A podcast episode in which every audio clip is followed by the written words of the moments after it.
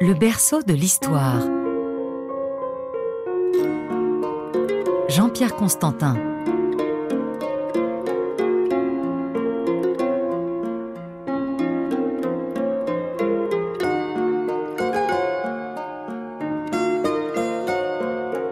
Bonjour à tous. On associe l'invention de l'alphabet aux Phéniciens, vous savez, ce peuple antique qui vivait dans des cités-États sur la côte est de la Méditerranée, à tort ou à raison, pour le savoir. J'ai invité aujourd'hui Françoise Brécal-Châtonnet, qui est directrice de recherche au CNRS, membre de l'Académie des inscriptions et belles-lettres, spécialiste des langues anciennes et tout particulièrement du phénicien, qui enseigne le phénicien d'ailleurs à la Sorbonne. Françoise Briquel-Châtonnet, c'est un plaisir et un honneur pour nous que vous soyez avec nous aujourd'hui. Commençons par rappeler le contexte. Au moment de l'invention de l'alphabet, l'humanité sait écrire depuis longtemps. Il y a deux systèmes d'écriture qui dominent à ce moment-là, les hiéroglyphes en Égypte et le cunéiforme en Mésopotamie. Deux systèmes très différents, mais basés sur le même principe, à savoir les idéogrammes. On écrit des idées pour schématiser, quand on veut dire oiseau, on dessine un oiseau ou quelque chose qui ressemble. Quand on veut dire étoile, on dessine une étoile, etc. Le souci, c'est qu'il y avait des centaines, voire des milliers de signes à mémoriser avec toutes leurs variantes. Et puis un jour, quelqu'un va simplifier tout cela et inventer l'alphabet. Au lieu d'écrire des idées, on écrit des sons c'est-à-dire qu'avec un nombre très limité de signes, 22 en l'occurrence, qui correspondent au son de base, on peut écrire tous les mots d'une langue. C'est comme ça que l'alphabet est né. Tout à l'heure, vous allez nous dire pourquoi on appelle ça l'alphabet, mais avant, trois questions se posent d'elles-mêmes. Qui a inventé l'alphabet? Quand est-ce que cette invention a eu lieu et où exactement? Est-ce vrai que ce sont les Phéniciens ou bien est-ce que c'est une légende? Alors, la question du lieu et de l'époque est une bonne question, bien sûr, mais à laquelle il est très difficile de répondre parce qu'on n'a pas de date ou de texte nous disant, ben voilà, c'est une nouvelle invention. Donc, on est obligé de raisonner à partir des premiers documents, des premières inscriptions en écriture alphabétique que l'on connaît, qui ne sont sans doute pas les plus anciennes qui ne touchent pas à euh, l'invention elle-même, qui ne sont pas forcément euh, beaucoup plus euh, récentes. Alors, donc voilà, il faut raisonner à partir de documents qui sont les plus anciens que l'on connaît, et donc c'est toujours susceptible d'être remis en question par de nouvelles découvertes.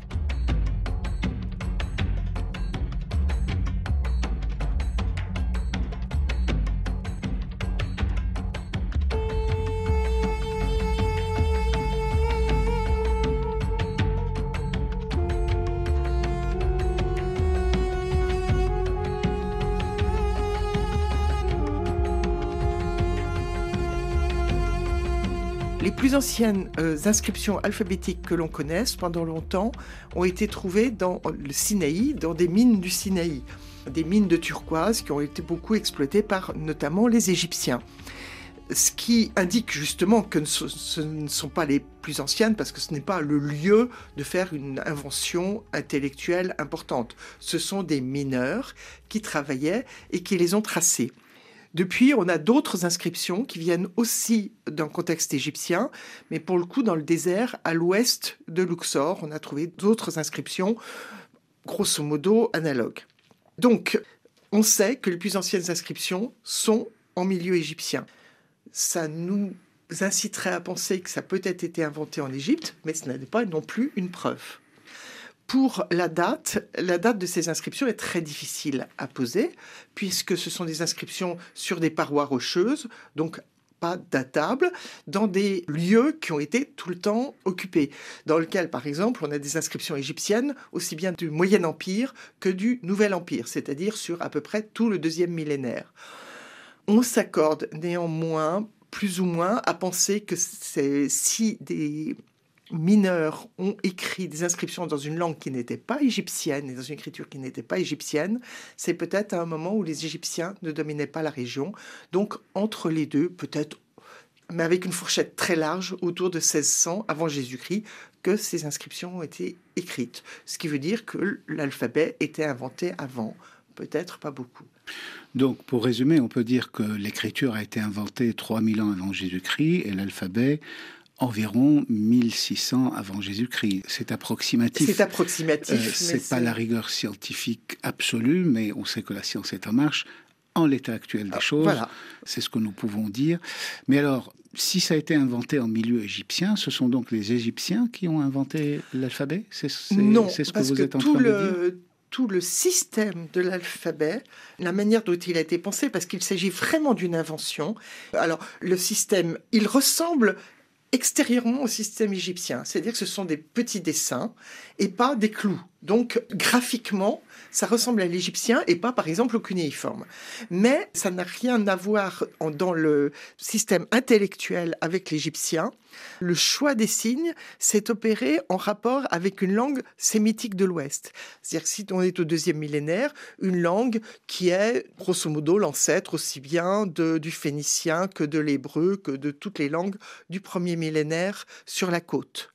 Donc ce sont des sémites parlant une langue sémitique de la côte qui l'ont inventé.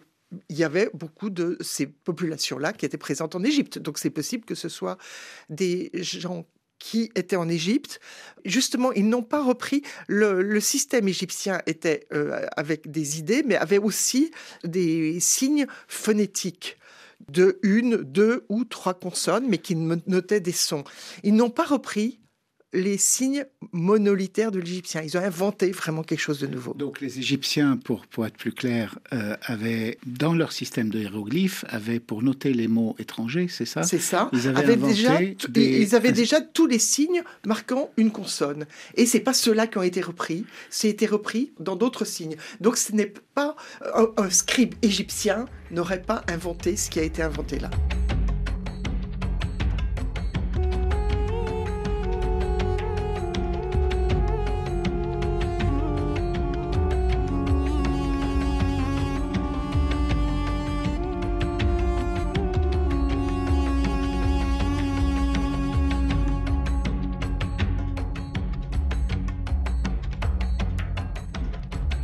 Françoise Briquel-Châtonnet, est-ce qu'on a une idée de ces gens qui ont inventé cette nouvelle écriture, cette nouvelle façon d'écrire?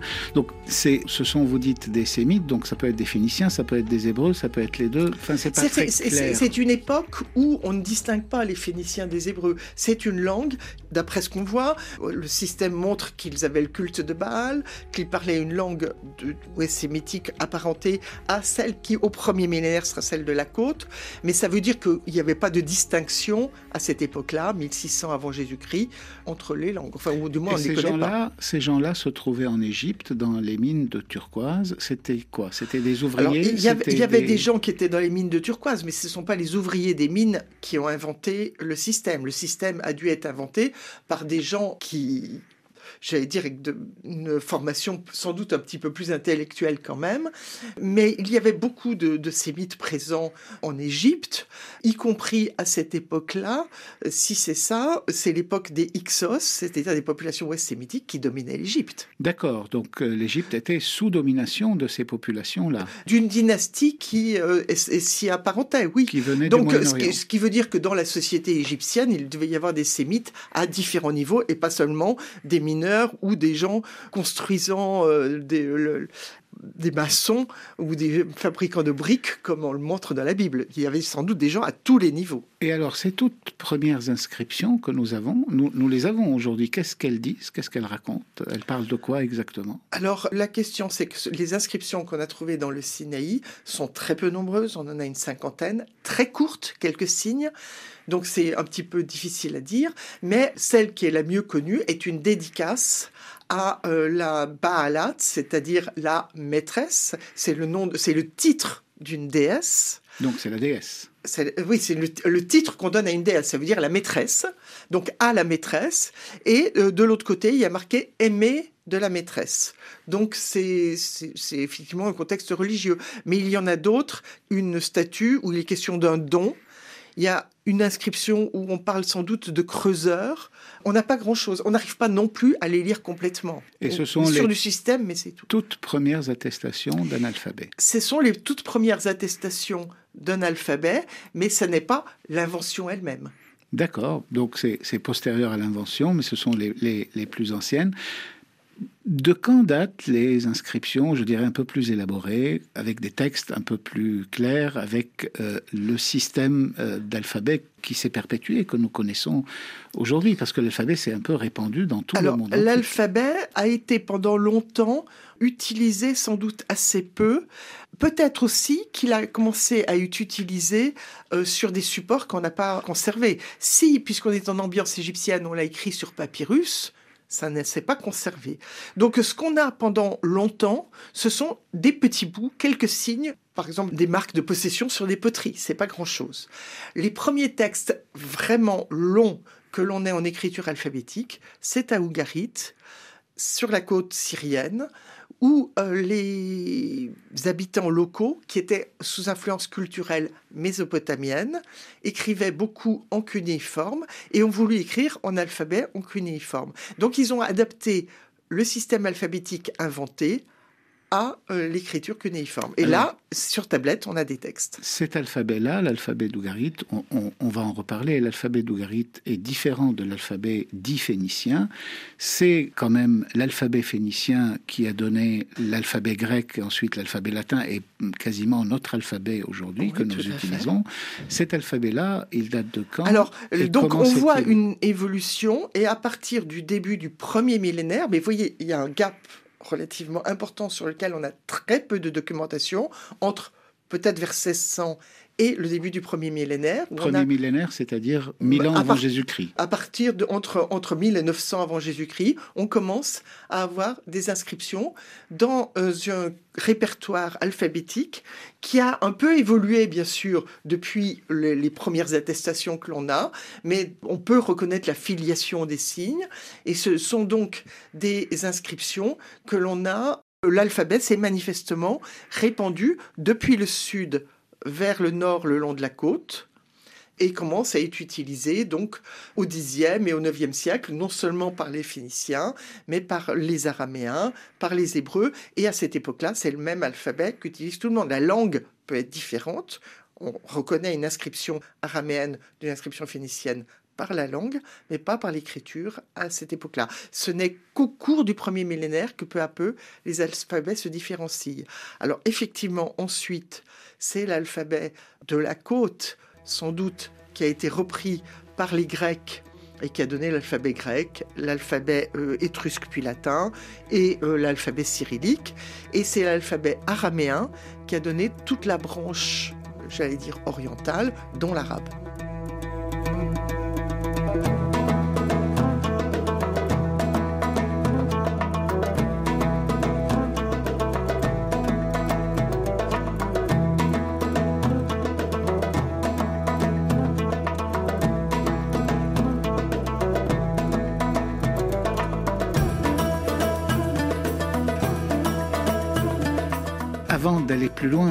Françoise Briquel-Châtonnet, dans quel but a-t-on inventé l'alphabet Puisqu'on savait écrire? Bon, c'est une simplification importante, c'est une invention euh, fondamentale.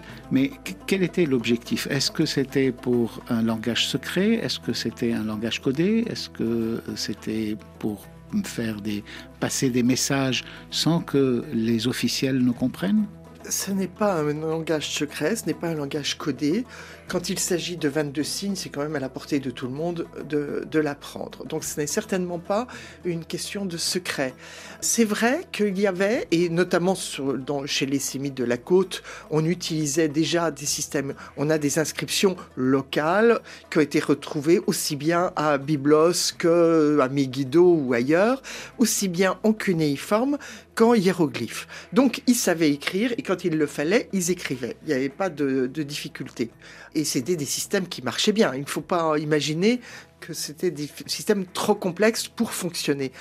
Donc c'est effectivement un système plus simple, mais qui ne s'est pas imposé largement très vite. Donc il, y avait pas de, il ne répondait peut-être pas tant que ça à un besoin, j'allais dire, d'évidence et de simplification.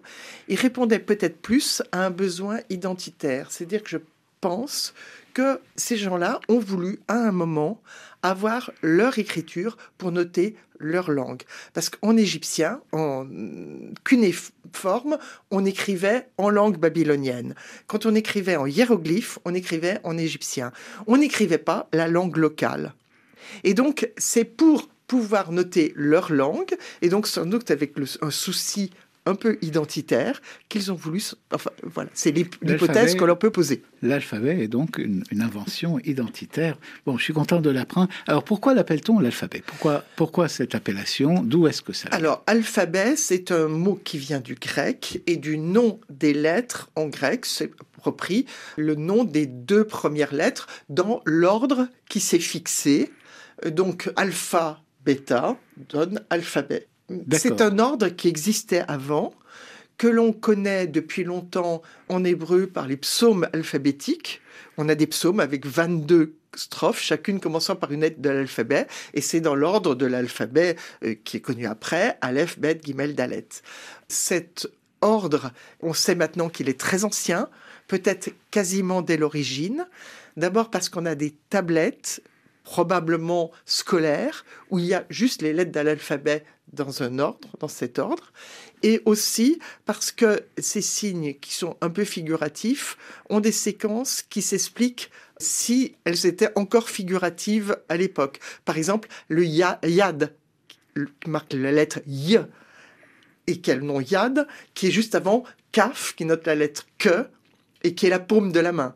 Donc la main, la paume de la main. Et cette séquence s'explique si on comprenait encore et qu'on voyait encore les signes. En fait, chaque lettre représente la première lettre, le premier son d'un mot familier. Donc Aleph, on va commencer par le Aleph, c'est donc le taureau. C'est pour ça que le dessin du Aleph qui est resté dans notre A euh, que nous connaissons aujourd'hui ressemble un petit peu à un taureau. Euh, le bête, c'est la maison. Alors pour les arabophones, ça paraît évident. Pour les hébraïsants aussi. Enfin, tous ceux qui connaissent les langues sémitiques reconnaissent un petit peu ces mots-là.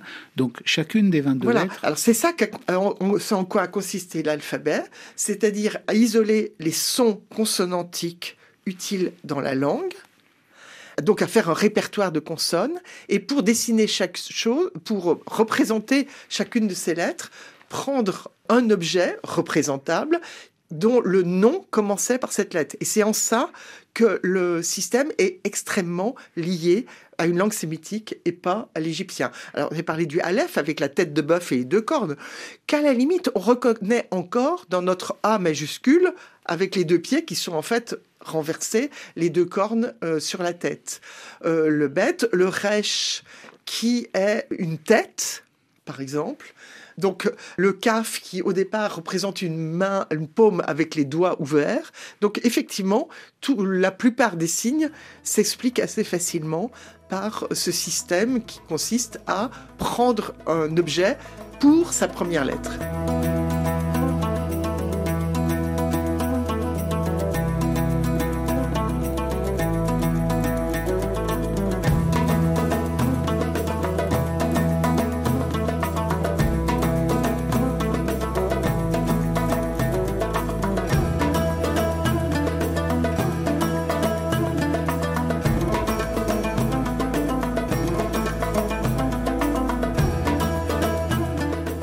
Donc cet alphabet a mis du temps quand même à se répandre et il y a eu plusieurs alphabets en circulation. Donc en gros, si j'ai bien compris, il y a cet alphabet dit phénicien qu'on retrouve dans le grec et dans le latin plus tard. Il y a aussi un alphabet dans le sud de l'Arabie, au Yémen, dans les royaumes pré-islamiques qui existaient euh, au Yémen, qui est différent. Et il y a aussi cet alphabet cunéiforme qui ressemble à l'écriture mésopotamienne mais qui est alphabétique euh, pour le coup, qui lui est spécifique à une ville qui est Ougarit euh, sur la côte syrienne aujourd'hui. Ces trois alphabets-là, pour schématiser, est-ce que ce sont des inventions séparées ou bien est-ce que c'est un seul point de départ et des évolutions Le système n'a été inventé qu'une fois, autant qu'on le sache, euh, dans l'histoire de l'humanité. La seule question qui pourrait se poser, c'est pour l'alphabet coréen, inventé au XIVe siècle, mais on soupçonne là aussi qu'ils ont pu avoir des contacts qui, l'expliquent. Donc le système n'a été inventé qu'une fois. L'alphabet sud-arabique, qui a eu comme euh, épigone l'écriture éthiopienne. Épigone, excusez-moi. Comme successeur, enfin qui a été à l'origine de, l'écriture éthiopienne actuelle. Euh, l'alphabet sud-arabique qui est attesté au moins depuis les alentours de l'an 1000 avant Jésus-Christ, est sans doute une dérivation autre de ce premier alphabet du deuxième millénaire. Il y a eu une dérivation vers le nord, vers les alphabets ouest sémitiques, dont le phénicien, et une dérivation vers le sud, dans le sud de l'Arabie. L'alphabet ougaritique, c'est le, système n'a pas été réinventé, mais on a recréé un répertoire de signes pour l'adapter à l'écriture sur tablette en cunéiforme. Donc ce n'est pas une réinvention du système, mais une recréation de répertoire de signes pour chaque lettre. Alors d'après ce que je sais, mais vous allez me corriger, vous savez mieux que moi, il y a deux ordres euh, de l'alphabet. Il y a donc l'alphabet que nous connaissons, euh, Aleph, etc. Et puis l'alphabet du Yémen, donc du sud de l'Arabie, et l'alphabet d'Ougarit ont un ordre différent. Est-ce que ça ne veut pas dire que ces deux alphabets-là, ils ont le même ordre d'ailleurs, mais différent de l'alphabet classique? Est-ce que ça ne veut pas dire que c'est une autre invention? Pardon Alors, il y a deux ordres de l'alphabet. Euh, l'idée d'un ordre alphabétique a dû être euh, pensée assez tôt pour des raisons d'enseignement pour apprendre toutes les lettres, le mieux c'est de les apprendre dans un ordre fixe. Donc il y en a effectivement deux, un qui est Aleph Bet et l'autre qui est euh, Al He Lam Chet Mem, etc., qui est attesté donc en Arabie du Sud et donc en Éthiopie. Au deuxième millénaire, on sait que les deux sont attestés donc euh, au, Levant. Euh, attestés par des tablettes donnant l'ordre, qui sont sans doute donc des tablettes scolaires. On ne peut pas dire qu'à Ougarit, il y ait, ce soit les deux sont attestés à Ougarit. Ce qui veut dire que les deux coexistaient. On a des tablettes avec l'ordre ABCD, euh, Aleph, Bet, et on a des tablettes aussi avec l'ordre Al-Aram. Donc, il y avait au départ deux ordres concurrentiels, et il se trouve que chaque région n'en a gardé qu'un l'Arabie du Sud n'a gardé que l'ordre al-Ram et le monde ouest sémitique au premier millénaire n'a gardé que l'ordre Aleph-Bet. Le monde ouest sémitique, c'est-à-dire le monde, le monde phénicien et dérivé.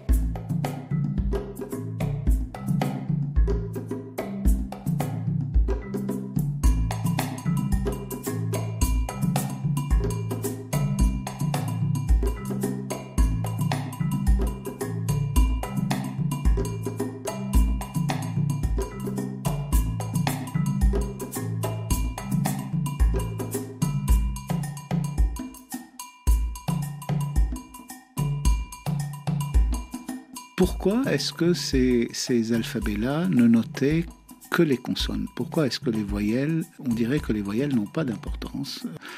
Comme si elles étaient interchangeables, comme si on pouvait se passer de voyelles alors, il y a plusieurs choses. D'abord, on a dit que c'était inventé sans doute dans une influence intellectuelle égyptienne, et les Égyptiens ne notent pas de voyelles non plus. Même dans leurs signes phonétiques, c'est des suites de consonnes. Ça peut être des, signes qui marquent une consonne, deux consonnes, trois consonnes, mais pas de voyelles.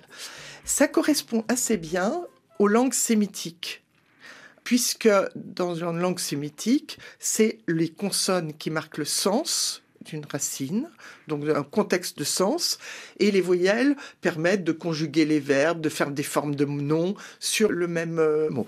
Prendre un exemple, en arabe, Kataba veut dire écrire, Kitab veut dire le livre, Kutub ça veut dire les livres, Maktab c'est écrit. Donc dès qu'on a le racine Kataba, on sait de quoi on parle, il s'agit du contexte de l'écriture. Donc ça marche assez bien comme ça. La preuve, l'arabe ou l'hébreu encore actuellement, en général, ne note pas le consonne ou très peu.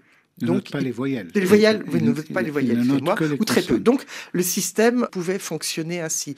Et c'est le grec, une langue euh, indo-européenne, qui a jugé utile de d'inventer des signes pour noter toutes les voyelles et donc de faire un alphabet complet comprenant tous les phonèmes de la langue.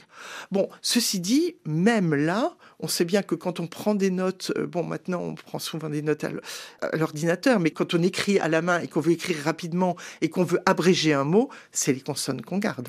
Oui, mais ça veut dire aussi que lorsqu'on veut lire euh, un texte dont on écrit que les consonnes, il faut qu'on ait une idée du texte. En gros, on ne peut lire que ce qu'on connaît. Euh, c'est pour ça que je vous posais la question tout à l'heure, est-ce que c'est une écriture secrète?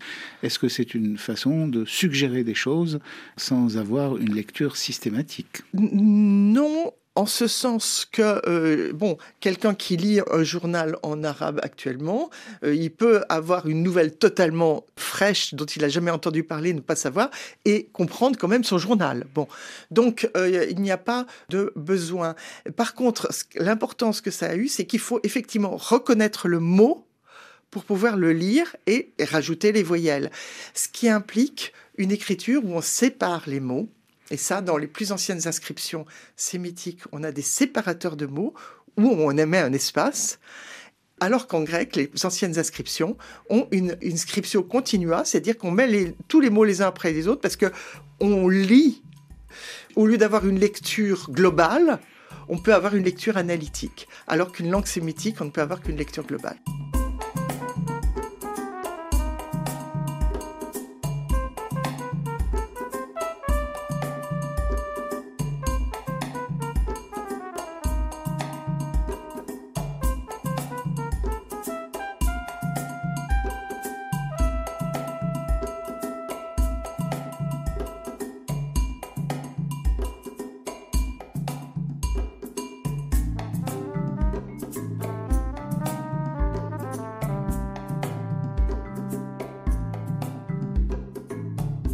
Partir de combien de lettres ou combien de, signes, de combien de symboles on peut parler d'alphabet, à partir de combien de symboles on peut parler de syllabaires, etc. Ces systèmes d'écriture différents continuent à cohabiter de nos jours. Le chinois, par exemple, ce sont des idéogrammes. Euh, l'éthiopien, si j'ai bien compris, ce sont des syllabes. On écrit des syllabes. Et évidemment, l'alphabet est très répandu dans le monde. Comment on fait la différence entre les uns et les autres? Alors, les alphabets très courts, consonantiques, il existe un alphabet consonantique court, c'est celui du phénicien ou de l'hébreu qui a 22 signes, et des alphabets consonantiques longs qui vont jusqu'à 29-30 signes. Bon, c'est selon la richesse en, en de la langue. Donc disons que jusqu'à 30 ou un peu plus, c'est un alphabet. Un syllabaire qui est strictement euh, syllabique et avec seulement des syllabes simples, consonnes voyelles, aura plutôt autour de 80 jusqu'à 100 euh, signes. Et puis quand il s'agit d'un système où il y a aussi des idéogrammes, euh, là c'est automatiquement plusieurs centaines et, jusqu'à des milliers. le, chinois, si on veut connaître tous les signes du chinois, on en connaît 20 000. Oui, ça fait beaucoup. Françoise Brequel-Châtonnet, merci d'avoir accepté notre invitation. Cette invention capitale qu'est l'alphabet ne s'est pas imposée tout de suite comme on pourrait le croire de prime abord. L'humanité a mis plusieurs siècles avant de se rendre compte de son importance et de l'adopter définitivement. Plusieurs siècles pendant lesquels les conservateurs et les progressistes se sont affrontés pour savoir s'il fallait garder les vieilles habitudes ancestrales ou s'il fallait au contraire s'inscrire dans la modernité comme d'habitude, j'allais dire. Un combat qui, depuis 3500 ans, n'a pas pris une seule ride et qui se renouvelle presque à toutes les générations. C'est l'histoire de ce débat ou de ce combat qui a opposé les scribes classiques aux scribes révolutionnaires que nous allons vous raconter demain.